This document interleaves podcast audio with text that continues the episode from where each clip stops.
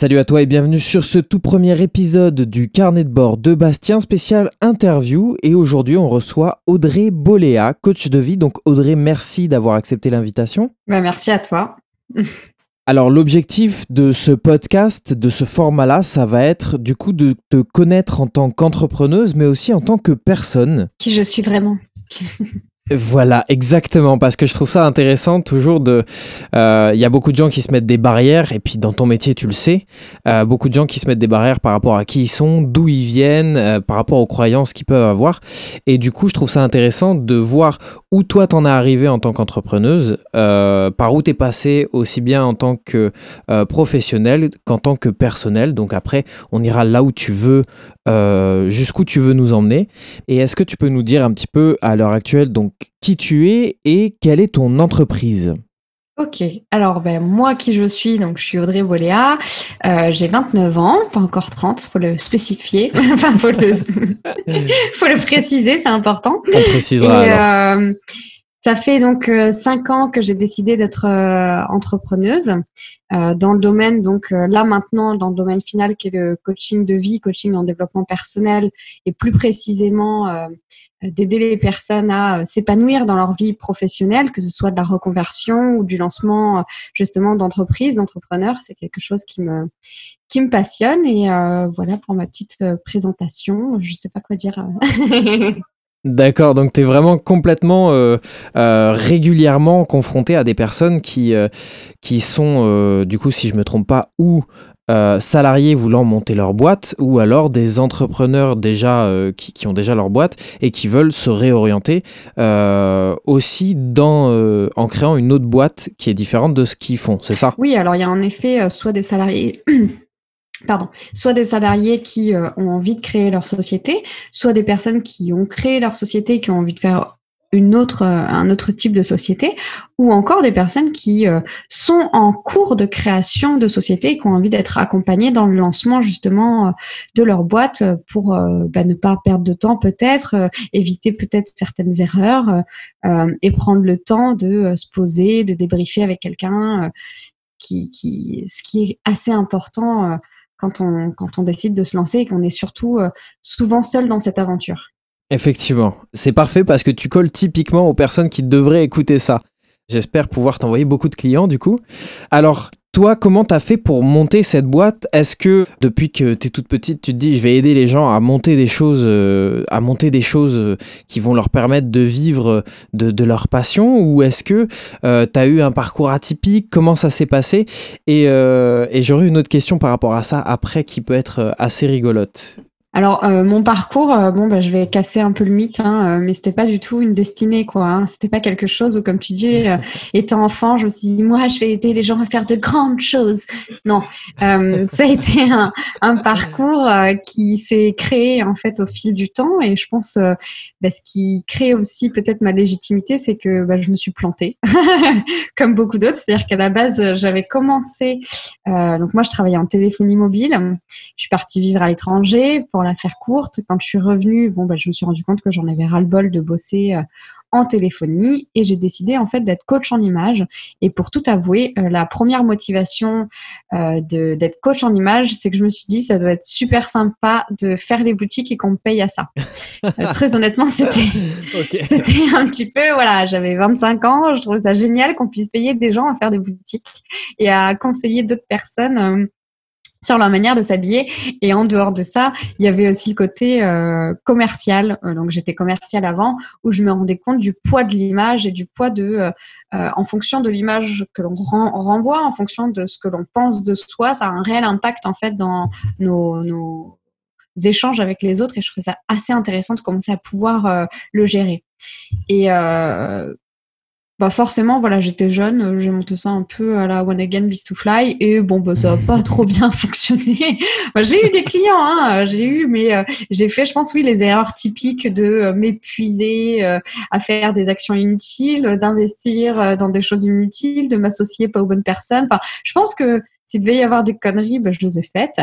Et puis, en fait, de fil en aiguille, parce qu'il y avait aussi bah, des personnes qui m'ont inspiré, qui m'ont amené.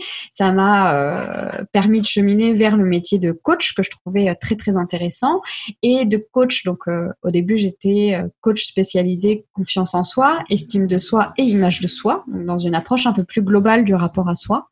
Et puis en fait là c'est vraiment le cheminement personnel et les rencontres que j'ai fait avec mes clients euh, qui petit à petit m'ont dit ah ben ça serait intéressant que tu mettes du coup sur la partie là, sur cette partie de, de cette société ou euh, ça serait intéressant parce que là j'ai envie de quitter mon travail. Et en fait ça s'est fait un petit peu tout seul et petit à petit je me suis rendu compte que en fait ça m'éclatait et que j'adorais euh, travailler sur la partie professionnelle et épanouissement personnel dans justement ben, la création soit d'une entreprise, soit la reconversion, parce que là on parle des entrepreneurs, mais ça peut être aussi de la reconversion de salariat à salariat. C'est juste trouver sa voie et, et euh, trouver une boîte dans laquelle on se sent bien et dans laquelle on peut s'épanouir.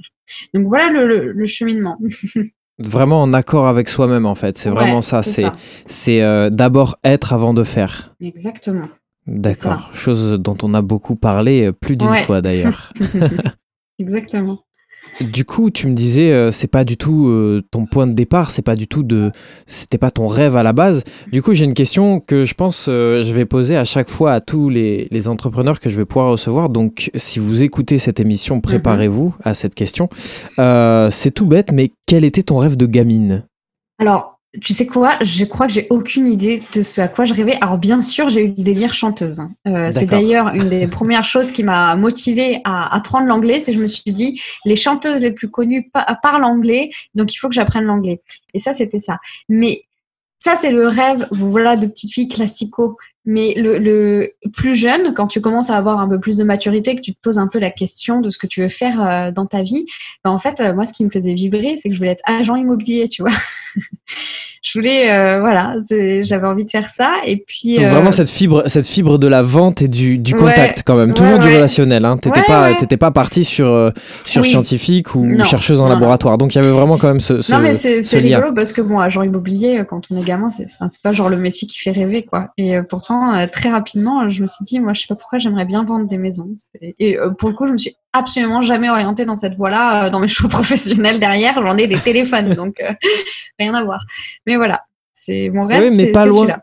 pas loin, pas loin, puisqu'on en a déjà discuté en dehors. C'est un truc qui, qui tenterait toujours, qui tenterait toujours. Donc c'est cool. Ce serait, ce serait marrant de te voir réaliser ce petit, ce petit kiff que tu as, bah, voulu, que as voulu avoir. Peut-être. De toute manière, moi, j'aime bien partir du principe que dans une vie, euh, ce qui va être euh, intéressant, c'est d'avoir plein de métiers. Et qu'aujourd'hui, je fais ça et peut-être demain, j'endrai des maisons. On sait jamais. et qu'est-ce que ça a été ton premier boulot? Est-ce que euh, direct en sortant de l'école, tu t'es dit ok, je vais, je vais monter ma boîte ou est-ce que tu es parti directement dans les télécoms après, euh, après être sorti d'une école? Est-ce que tu as fait des écoles d'ailleurs, euh, spécialisées dans quelque chose? Qu'est-ce que ça a été ton parcours là-dessus? Alors ce qu'il faut savoir, c'est que moi je suis quelqu'un qui ne sait pas trop avoir de vision d'avenir. C'est-à-dire que là aujourd'hui, je sais ce que je fais, mais demain, j'ai aucune idée de ce, que, de ce que je vais faire et je me laisse beaucoup porter. Et c'est exactement ce qui s'est passé. Donc j'ai fait un IUT Tech 2 donc technique de commercialisation, euh, parce que j'aimais euh, le côté euh, négociation, management, enfin tout ce qui est voilà, fibre humaine et échange, échange humain. et dans le côté malgré tout un peu commercial, je trouvais ça intéressant et un peu challengeant. Mais sans absolument savoir ce que j'allais faire derrière, j'en avais aucune idée. Et ça s'est fait comme ça, première année du UT, je fais mon stage à Bouygues Télécom parce que euh, un jour en achetant mon téléphone portable, flemmarde que j'étais, euh, je demande à la vendeuse avec qui je m'entends bien, j'ai au fait ou je cherchais pas des stagiaires? Par hasard, elle me dit "Oh, bah, pourquoi pas si euh, donne-moi ton CV" et puis ça s'est fait comme ça quoi. Et euh, ça s'est très, très, très, très bien passé. Et du coup, vu que je suis une grosse flemmarde, euh, malgré tout, hein, je, je, suis quand même euh, dans, dans le, le, moindre effort. Bah, tout simplement, la deuxième année, je dis, vous voulez pas me reprendre? C'était sympa. et du coup, j'ai retravaillé chez Bouygues Télécom et bah, ça se passait très, très bien. Et du coup, après mes études, ils m'ont dit, bah, franchement, ça se passe super bien. À l'époque, et là, on dirait que je suis vieille quand je dis ça, c'est horrible. À l'époque, c'était le lancement de l'iPhone. ça, ça fait tellement vieux de dire ça. Et du coup, pendant mon stage, j'avais été euh, la, ben, j'avais été formée à être spécialisée dans cette, ce nouvel appareil où, oh mon Dieu, il y avait des icônes et il fallait appuyer dessus pour faire des trucs. Et que, en fait, mes autres collègues n'étaient pas du tout formés à ça. Et donc, après mon stage, euh, ben, j'étais assez euh, utile dans l'entreprise et donc, ils m'ont fait un petit contrat de 15 heures où, en fait, mon rôle, c'était de vendre de l'iPhone, quoi. J'étais la seule qui avait les connaissances dans euh, cet appareil qui était assez révolutionnaire à l'époque quand il est sorti. Donc direct et experte quoi. Voilà, ouais, ben finalement oui, j'ai eu tout de suite un, un, un, boulot qui était bien missionné et, je me suis vraiment bien plu. C'était une petite entreprise familiale, enfin c'était euh, vraiment génial, c'était une petite boutique. Et puis derrière, euh, l'envie euh, d'évoluer euh, faisant que euh, j'ai intégré une autre société, Telencom. Mais en fait, tout s'est fait sans recherche. C'est-à-dire que je suis vraiment quelqu'un qui me laisse porter par la vie et je suis par contre très opportuniste. C'est-à-dire que je sais saisir les opportunités, je sais ressentir quand il faudrait se faufiler et se mettre à, à, une certaine place. Et, et, du coup, ouais, tout s'est déroulé comme ça. Et la téléphonie a été un pur hasard. Quoi. Je, n'avais aucune idée de, de pourquoi j'étais là. Mais j'y étais pas trop mal. Et puis, ben, j'ai vite évolué euh, dans cette autre société qui s'appelait Telencom euh, en tant que donc, vendeuse, puis responsable adjointe, puis responsable de magasin euh, en trois ans. Donc, ok, donc belle évolution quand même. Ouais, ouais, ouais. Ben, ouais je, je, trouvais ça assez intéressant, assez sympa. Ok, donc tu es plutôt le genre de personne à te, à te laisser porter. Ouais. Alors j'ai une question par rapport à l'école, du coup, mhm. euh, pour savoir, parce que je pense que parmi les personnes qui vont euh, écouter, il y en a peut-être qui ont complètement réussi à l'école et d'autres pas du tout. Du coup, euh, juste pour savoir, t'étais quel type de profil toi à l'école? Très assidu à écouter, à surligner euh, comme une dingue tous tes cours et à les apprendre tous les soirs avant, avant un examen? Ou plutôt au fond de la classe à balancer des petits mots à droite à gauche et, et mhm. à copier sur les copains avant de avant d'aller euh, d'aller en cours bah, Écoute, ni l'un ni l'autre. Euh, ni l'un ni l'autre. Je pense que je me mettrais dans la, la catégorie euh, maline. C'est-à-dire que toujours, toujours le, toujours le côté flemme en fait. Ouais, voilà. En fait, c'était entre la, la, flemme et bon, je fais ce qu'il faut quand même pour avoir les résultats. Et donc j'étais, je pense, dans la juste moyenne et en même temps l'IUT. Euh, c'est un format qui, qui invite un peu à cette flemme-là. Pourquoi? Parce qu'il n'y a pas de gros examen final. L'IUT, il n'y a pas de partiel, il n'y a pas de, de, gros trucs comme ça. Et en fait, le principe, c'est tu as tes deux ans du moment où tu as réussi à avoir plus de 10 de moyenne toute l'année, quoi. Donc, en gros, moi, j'avais cet objectif de il faut que j'ai plus de 10 de moyenne. Donc, j'avais 12, 13 à peu près de moyenne, mais j'allais pas m'embêter plus que ça pour avoir des 18 parce qu'en fait, le résultat allait être le même que quelqu'un qui allait avoir 18. Moi, j'allais avoir mon IUT. Et puis, en plus de ça, j'étais dans une branche et euh, je spécifie euh, aussi euh, le pourquoi. C'est que j'étais dans une branche, branche qui est le commerce. Et pour moi, le commerce, ça s'apprend sur le terrain et que en gros fallait que j'ai mon diplôme mais que je savais que derrière j'allais me mettre très rapidement au charbon parce que je ne croyais pas du tout en, aux écoles de commerce qui te qui te prônent le euh, tu fais trois ans d'école de commerce en plus de ton IUT tu sors de là tu es directement cadre bah, finalement moi en fait j'ai fait mon école sur le terrain et en effet au bout des trois ans j'étais cadre mais euh, j'avais de l'expertise et, et, de réels bagages et l'expérience voilà que mes, mes chers petits euh, collègues qui sont partis en école de commerce, en fait, ils sont sortis de là, puis ils ont commencé à la case départ euh, vendeur, quoi. S'ils avaient juste perdu trois ans, parce que le commerce, ça s'apprend sur le terrain. enfin, du moins, c'est mon expérience. Voilà. Donc, est-ce que au cours de, de, ce parcours de vie, tu as eu des personnes que tu considères comme étant des mentors euh, du côté professionnel? Oui, j'ai eu quand même des personnes inspirantes. dans la partie commerce, pas trop. Euh, il n'y avait pas des personnes qui me qui m'inspiraient plus que ça. Euh, mais par contre, dans la partie euh, coaching, tout ça, oui, j'ai rencontré des personnes. Alors, c'est plus des personnes en physique. Euh, je suis pas trop à m'accrocher à des mentors que j'aurais pu lire dans des bouquins, euh, que j'aurais pu voir dans des conférences. C'est plus des personnes physiques qui représentaient pour moi euh, ce que j'avais envie d'accomplir, le, le, type de réalisation que j'avais envie de faire. Donc, en soi, c'est pas des personnes qui ont fait des trucs extraordinaires, mais qui représentaient pour moi la vie que j'avais envie d'avoir. Voilà. Ok, et comment tu as été face à ces personnes-là? Est-ce que tu as été simple spectatrice, c'est-à-dire tu t'es dit ces personnes-là ont une vie qui m'inspire et du coup, Mhm. eh bien, je veux faire en sorte d'avoir exactement la même vie? Mm. Ou bien tu leur as posé des questions, tu leur as demandé des conseils et si oui, dans ce cas, quels sont ces conseils? Euh, non, je les ai côtoyés. C'est-à-dire que du moment où j'ai identifié le fait que cette personne-là m'intéressait dans son parcours, euh, derrière, euh, je les ai sollicités. Je leur ai, j'ai même demandé. Alors, entre autres, c'était en effet deux coachs, une psychologue et une coach qui avaient créé un organisme de formation. Et, je les ai sollicités. J'ai payé des, des entretiens où j'ai demandé en fait des coachings. Pour m'aider, pour aussi euh, voir comment euh, comment elle, elle, euh, elle travaillait dans le réel. Et puis derrière, j'ai même intégré du coup leur, leur organisation.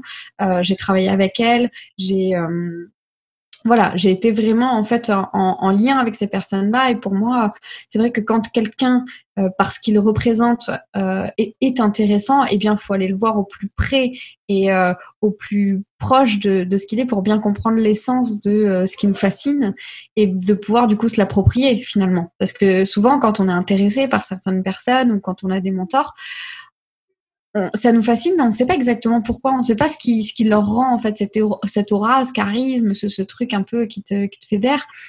Et le fait d'y aller, c'est de dire ah mais oui, en fait c'est pour ça.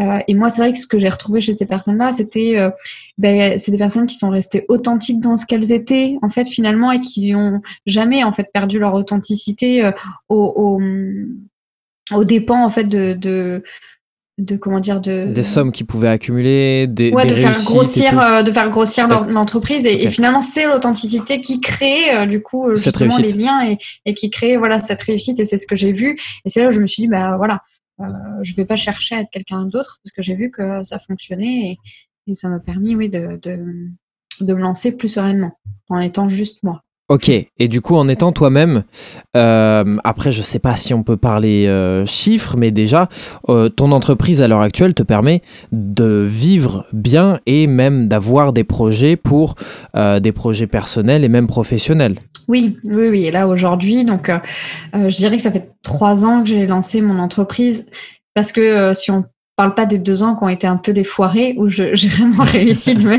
j'ai vraiment décidé de me réorienter dans quelque chose qui était un peu plus construit.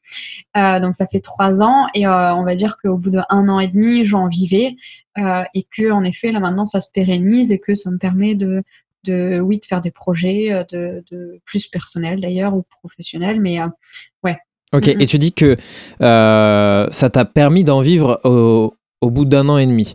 Qu'est-ce qui s'est passé Mhm. pendant ce, ce premier un an et demi? Qu'est-ce qui. Il y a eu des hauts, des bas? Comment est-ce que tu as fait pour euh, euh, t'en sortir, j'ai envie de dire, pour vivre? Est-ce que c'était simplement de la survie. D'accord, donc c'était vraiment que de la survie, quoi. Non, non, non, non. Alors, je pense qu'un gros point euh, qui m'a aidé pour monter ma société, c'est que bah, déjà, j'étais soutenue moralement et mentalement, et bah, c'est tout bête, mais financièrement aussi par mon compagnon.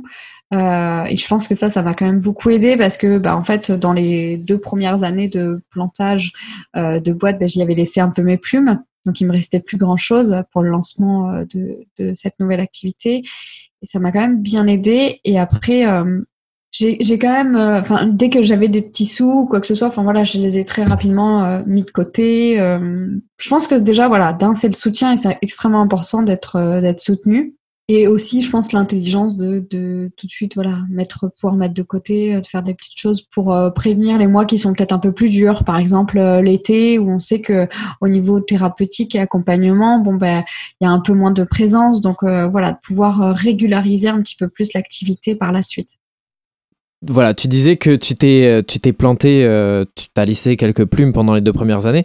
Qu'est-ce qui fait que au bout d'un an de plantage déjà, donc à la moitié de ces deux années de plantage, tu t'es pas dit euh, je vais lâcher, je vais abandonner. Qu'est-ce qui t'a fait tenir? Qu'est-ce qui t'a fait te dire euh, bah en fait je vais continuer dans cette voie-là, même si je me plante, même si j'ai encore un an de plantage au bout d'un an.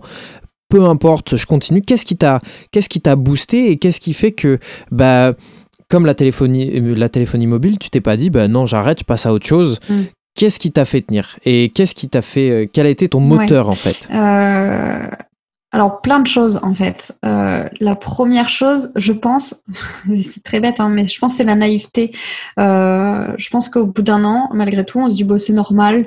Et puis, bah, c'est juste qu'il faut, il faut donner encore un petit peu plus. Et puis, malgré tout, j'avais quand même eu hein, des, des, petits résultats. Donc, en fait, j'avais cette notion de ça va augmenter. Et en fait, c'est au bout de la deuxième année. Et quand je dis deux ans, je pense que c'est plus un an et demi. Hein. Mais au bout de, six mois supplémentaires, déjà, je commence à me dire, ouais, en fait, ça ne décolle pas.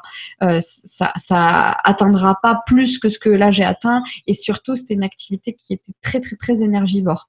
Donc, je pense que hum, ça a été, un, la naïveté. De deux, c'était un petit peu l'obligation euh, que j'avais de continuer parce que pour tout avouer, hein, j'avais essayé de reprendre un autre petit boulot pour joindre les, deux bouts. Et en fait, euh, ce qu'il faut savoir, c'est que pourquoi je suis partie de la téléphonie, c'est qu'à un moment donné, j'ai quand même fait un burn-out. C'était plus possible du tout pour moi de travailler dans ce domaine-là.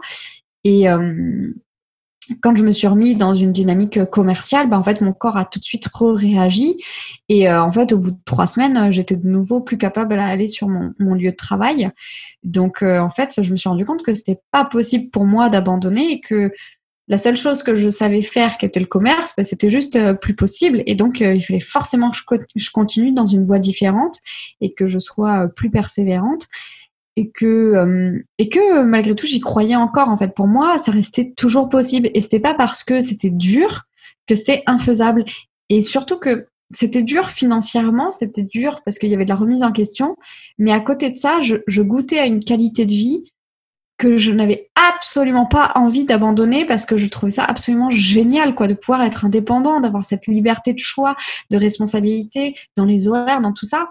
Et je trouvais que c'était génial. Donc, euh, dans un sens, c'était dur dans le côté euh, financier, mais c'était ultra valorisant dans le côté euh, niveau de vie, choix de vie. enfin, niveau de vie, non, parce que mon niveau de vie était bas, mais quand je dis niveau de vie, c'est avoir le temps, profiter des gens qui sont importants pour toi, faire quelque chose que tu aimes. Et ça, en fait, c'était ouf, quoi. Donc, pour moi, c'était obligatoirement, je veux obligatoirement continuer dans cette voie-là. Ok, donc vraiment, c'est parce que comme tout à l'heure tu disais j'ai pas j'ai pas cette, vraiment cette vision d'avenir etc enfin c'est ce que tu m'as dit au début de du, de l'interview mm-hmm. c'est vraiment j'avais pas cette notion d'avenir et du coup comment tu fais quand t'as pas cette vision des choses? En fait c'est parce que tu as goûté à, à une qualité de vie comme tu dis euh, de ce que tu de ce que mm-hmm. tu de ce que tu produisais comme, euh, comme temps en fait, euh, qui mm. t'a fait continuer. Ok, et effectivement, tu as, quand même su, euh, contrairement à beaucoup de personnes, et tu dois en rencontrer, je pense, euh, des personnes comme ça dans, dans tes coachings, euh, tu as, quand même mhm. été capable de te mettre à l'écoute de ton corps qui te disait quand tu étais en burn-out, stop. Et, euh, ça, c'est quand même pas tout le mhm. monde qui, qui arrive à le faire. Il y a des gens qui, qui vont faire je sais pas combien de burn-out avant de se remettre en question. Et du coup, tu as quand même été de dire, OK, j'ai fait un burn-out, je vais peut-être arrêter et quand même continuer. Ouais. Et d'ailleurs, je tiens à rebondir sur ce que tu disais tout à l'heure parce que, en effet, j'ai pas de vision future. C'est-à-dire que je suis incapable de dire ce que je vais faire dans deux ans, trois ans, et je ne l'ai jamais eu cette vision future. J'étais toujours incapable de faire un business plan sur trois ans. C'était quelque chose, mais que j'avais en horreur. Et par contre, un truc que j'ai développé et qui me permet en fait d'être euh, très opportuniste, d'être euh, très euh, euh, comment dire, très réactive et de pouvoir en fait très rapidement me réorienter vers quelque chose qui est plus sain pour moi, c'est que je suis devenue extrêmement à l'écoute de moi-même, de mes envies, de mes réticences, de mes limites.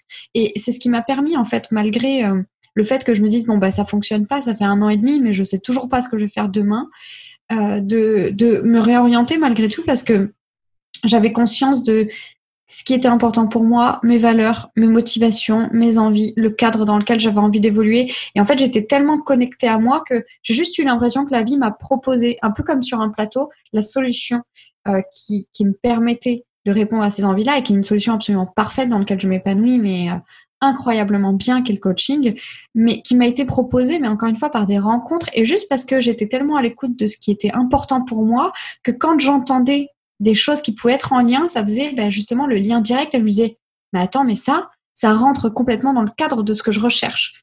Sans pour autant m'être, euh, m'être posé la question avant de euh, qu'est-ce que ça doit être exactement? Et c'est ce que je fais dans, dans mon travail de coach euh, dans la reconversion professionnelle, c'est que avant tout, avant de choisir un métier, c'est une reconnexion à soi de qui je suis, quelles sont mes compétences innées, quelles sont mes valeurs, quels sont mes besoins de vie, qu'est-ce qui est important pour moi? Et à la fin, on essaye de mettre un, métier dans ce cadre-là, mais c'est la finalité en fait. C'est marrant parce que c'est exactement la question que j'allais te poser. C'est est-ce que tu fais ça avec tes clients puisque ça a fonctionné pour toi? Euh, On est d'accord que c'est quand même assez important d'être connecté à soi avant de Enfin, avant non, puisqu'on a besoin de faire et de, de, pratiquer certaines choses dans sa vie avant de, de savoir réellement euh, où sont nos limites. Mhm. Mais euh, c'est quelque chose que tu vas vraiment faire avec tes clients, aller d'abord chercher qui ils sont, mm. comment ils sont, comment ils fonctionnent, quelles sont les limites possibles euh, avant de voir pour, pour un métier en fait. Oui, complètement. c'est d'abord un retour à soi, euh, ben, c'est ce que tu disais dès le début. C'est d'abord un retour à l'être pour ensuite savoir ce que tu as envie de faire. Mais c'est pas le faire, c'est pas ce que tu vas faire qui va définir ce que tu es. Et c'est beaucoup trop, on est beaucoup trop dans cette dynamique-là, dans cette société, de dire euh, ce que je fais définit ce que je suis. Et donc, du coup, on sait plus vraiment ce qu'on est quand on n'a plus envie de faire ce qu'on fait. Tu vois ce que je veux dire? Est-ce que tu m'as suivi là-dessus ou pas? Je, t'ai suivi. Voilà. C'est quand, euh, quand tu dis ben, ce que je sais faire, ben, c'est plus moi, mais du coup, c'est je, je, suis qui et de quoi j'ai envie. Et c'est toute cette, euh, cette reconquête-là, en fait, qu'on travaille ensemble, c'est la reconquête de son soi intérieur pour être en adéquation avec ce qu'on fait. Mais regarde, dans une soirée, euh, quand on veut prendre connaissance de quelqu'un, on lui demande pas qui tu es, on lui demande qu'est-ce que tu fais. C'est horrible, c'est horrible. C'est voilà, on est défini par ce que l'on fait. Donc, c'est pas évident c'est effectivement très compliqué de, de, se détacher de ça parce que bah, en même temps on est éduqué comme ça. Le être passe forcément par le faire en fait. On peut le dire, hein, on est en période de confinement et euh, je trouve ça incroyable cette période parce que bah, on peut plus rien faire. Du coup, on est obligé d'être et c'est génial ce qui ressort. Moi, je continue à avoir donc mes coachings et, c'est absolument incroyable ce qui ressort de cette période de confinement où euh, bah, en fait l'univers nous a empêchés de faire et euh, du coup, il nous a obligés de nous reconcentrer sur ce que l'on est. Et il y a plein de choses qui hum, émergent. Il y a des personnes qui se rendent compte qu'elles sont super créatives. Euh, il y a des personnes qui se rendent compte qu'en fait, euh, elles ont une capacité de concentration et à rester bloquées sur un bouquin pendant X temps. Enfin, il y a plein de choses qui sont très, très intéressantes. Et malheureusement, à contrario, il y a des gens qui sont là à râler, etc.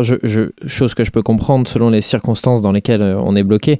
Mais c'est vrai que je trouve, je suis complètement d'accord avec toi. Je trouve que c'est une, période magnifique où en fait, euh, bah, on a la possibilité de, devenir qui on a envie de devenir. En fait, c'est c'est comme si euh, c'est comme si l'univers il nous disait, bah vous arrêtez pas de vous plaindre de travailler. Vous arrêtez pas de vous plaindre que vous n'avez pas le temps pour vous, pas le temps de faire quoi que ce soit, etc. Mm. On vous offre une pause, une vraie pause, pour tous les jours vous lever et vous dire ok aujourd'hui j'ai envie d'être telle personne on a cette chance là euh, je trouve de se dire ok si je veux me lever à, 4 heures du matin et, euh, et bosser sur mes projets jusqu'à 8 et ensuite passer le reste de la journée à, euh, à rien faire et regarder des séries mm. vous pouvez le faire en fait. Et ça c'est ultra intéressant de se dire qu'on a cette possibilité cette possibilité là mm. d'être qui on veut en fait. et surtout et surtout sortir de la dynamique du faire c'est aussi arrêter de culpabiliser si on a envie de rien de faire. Parce que euh, il y a aussi ce, côté euh, actuellement de euh, je vois sur les réseaux, tout le monde s'active, tout le monde fait plein de trucs et tout, tout le monde se redécouvre. Et puis bah bon, en fait, j'ai juste envie de rien, rien branler. et, mais c'est pas grave en fait, profite. Et c'est important de pas culpabiliser, justement, de, de pas être du tout, du tout dans le faire et de juste prendre un temps pour soi, de cocooning, de de bah en fait je fais rien et je suis juste doux avec moi-même et accueillant dans mon envie de rien faire et c'est déjà énorme en fait euh, de, lâcher prise sur justement cette pression sociale du faire en faisant rien. C'est d'ailleurs une période très propice à, à, en se reconnectant à soi-même à se dire après eh ben en fait j'ai pas envie de faire ce que j'ai l'habitude de faire tous les jours dans mon travail et du coup j'ai envie de faire autre chose mm. parce qu'il y a eu cette reconnexion à soi mm, mm. Et, euh, et, je trouve ça extraordinaire et je pense qu'après des gens comme toi et moi nous on a la chance d'être dans une euh, dans une branche qui nous plaît. Euh, donc on a cette chance-là pour, pour les personnes comme toi et moi, mais il y en a d'autres qui, euh, avant le confinement, étaient peut-être euh, complètement perturbés par le fait qu'ils étaient salariés, etc. Et je pense que pour ces personnes-là, vraiment, c'est encore plus une chance que pour nous que de se reconnecter à soi et de se dire, OK, à la fin du confinement, eh ben, je sais que j'ai envie de me retrouver comme ça. Peut-être qu'il y a des gens qui étaient traders et qui vont se retrouver bergers dans une montagne. Mm. Enfin, je pense qu'il va y avoir des cas comme ça, sincèrement. Et, et, ce sera très intéressant. Moi, de toute manière, j'ai quand même là pas mal d'appels de justement, bah voilà, j'ai le temps de réfléchir et puis je me rends compte qu'en fait, j'ai pas envie de reprendre mon boulot, que j'ai peut-être envie de commencer à penser à autre chose et qu'en effet, ça amène à une certaine réflexion. Alors, je dis pas qu'il faut euh, tout de suite, euh, dès qu'on en a un peu marre de son boulot, et c'est important pour moi de le préciser, tout de suite se dire euh, je veux me reconvertir et il n'y a plus rien qui me satisfait parce que j'ai pas envie de reprendre mon boulot. Des fois, c'est des petites améliorations à changer sur le lieu de travail, des petites choses à faire, mais c'est vrai que ça amène à une certaine réflexion de se dire mais et si en fait j'étais pas si heureux que ça? Et si en fait je peux peut-être m'accorder à faire autre chose? Et oui, ça amène à, tout ça. Et c'est vrai que bah, oui, moi je me rends compte que j'ai des, des, coups de fil et on sent que ça cogite.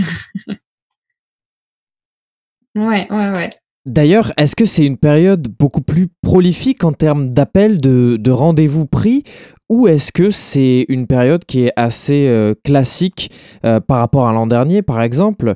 Tu as plus ou moins d'appels? Alors, peut-être pas beaucoup plus.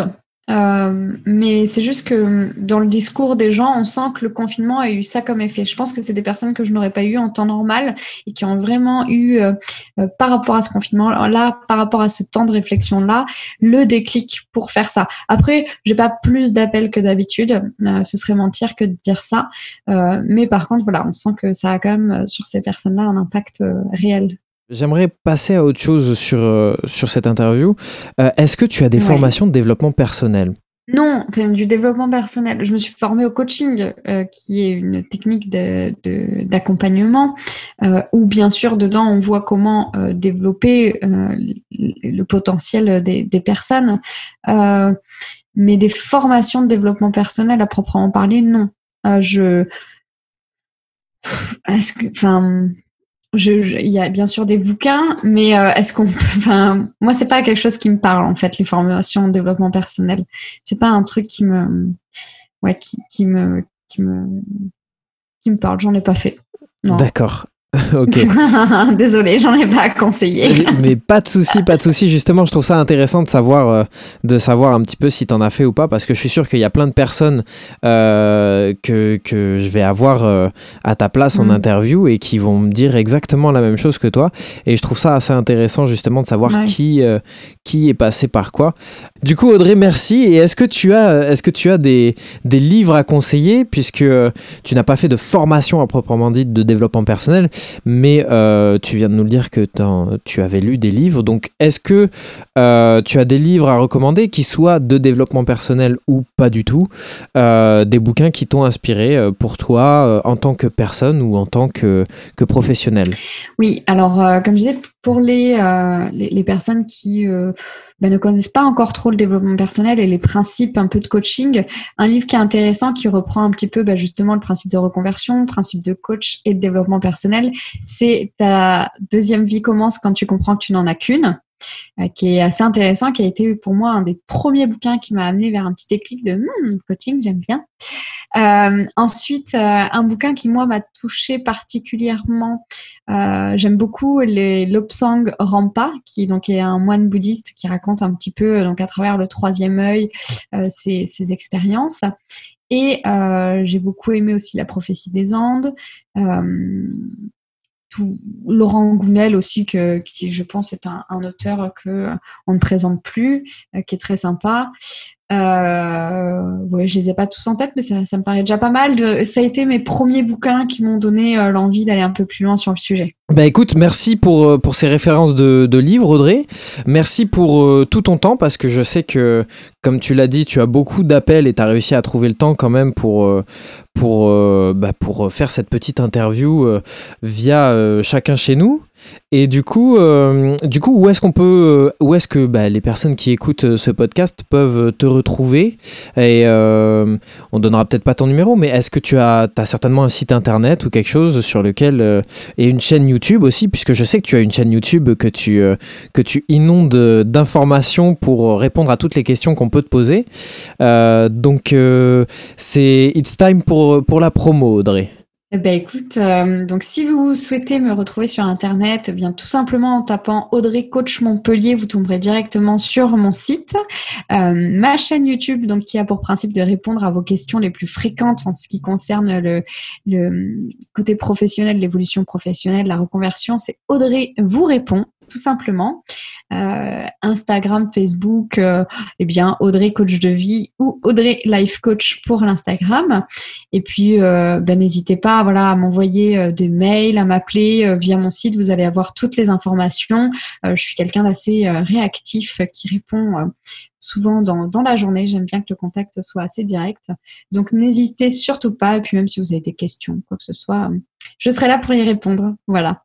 Eh bien, super. Merci beaucoup, Audrey, pour euh, ton temps. Bah, merci à toi. C'était très sympa. eh bien, génial. J'espère que les auditeurs se sont régalés aussi. Et si c'est le cas, eh bien, c'était le premier épisode du Carnet de bord de Bastien spécial interview. Tu peux la retrouver, du coup, sur toutes les plateformes Spotify, Deezer, YouTube, iTunes et bien d'autres, certainement sur les réseaux sociaux aussi. Euh, n'oublie pas de liker, partager, mettre une note à l'émission et n'oublie pas d'aller regarder une ou deux publicités sur le lien Utip que je te laisse dans la description. Ça nous permet de faire avancer la chaîne. Et donc merci à toi et je te dis à très vite pour un nouvel épisode du carnet de bord de Bastien. Une production du studio podcast Montpellier.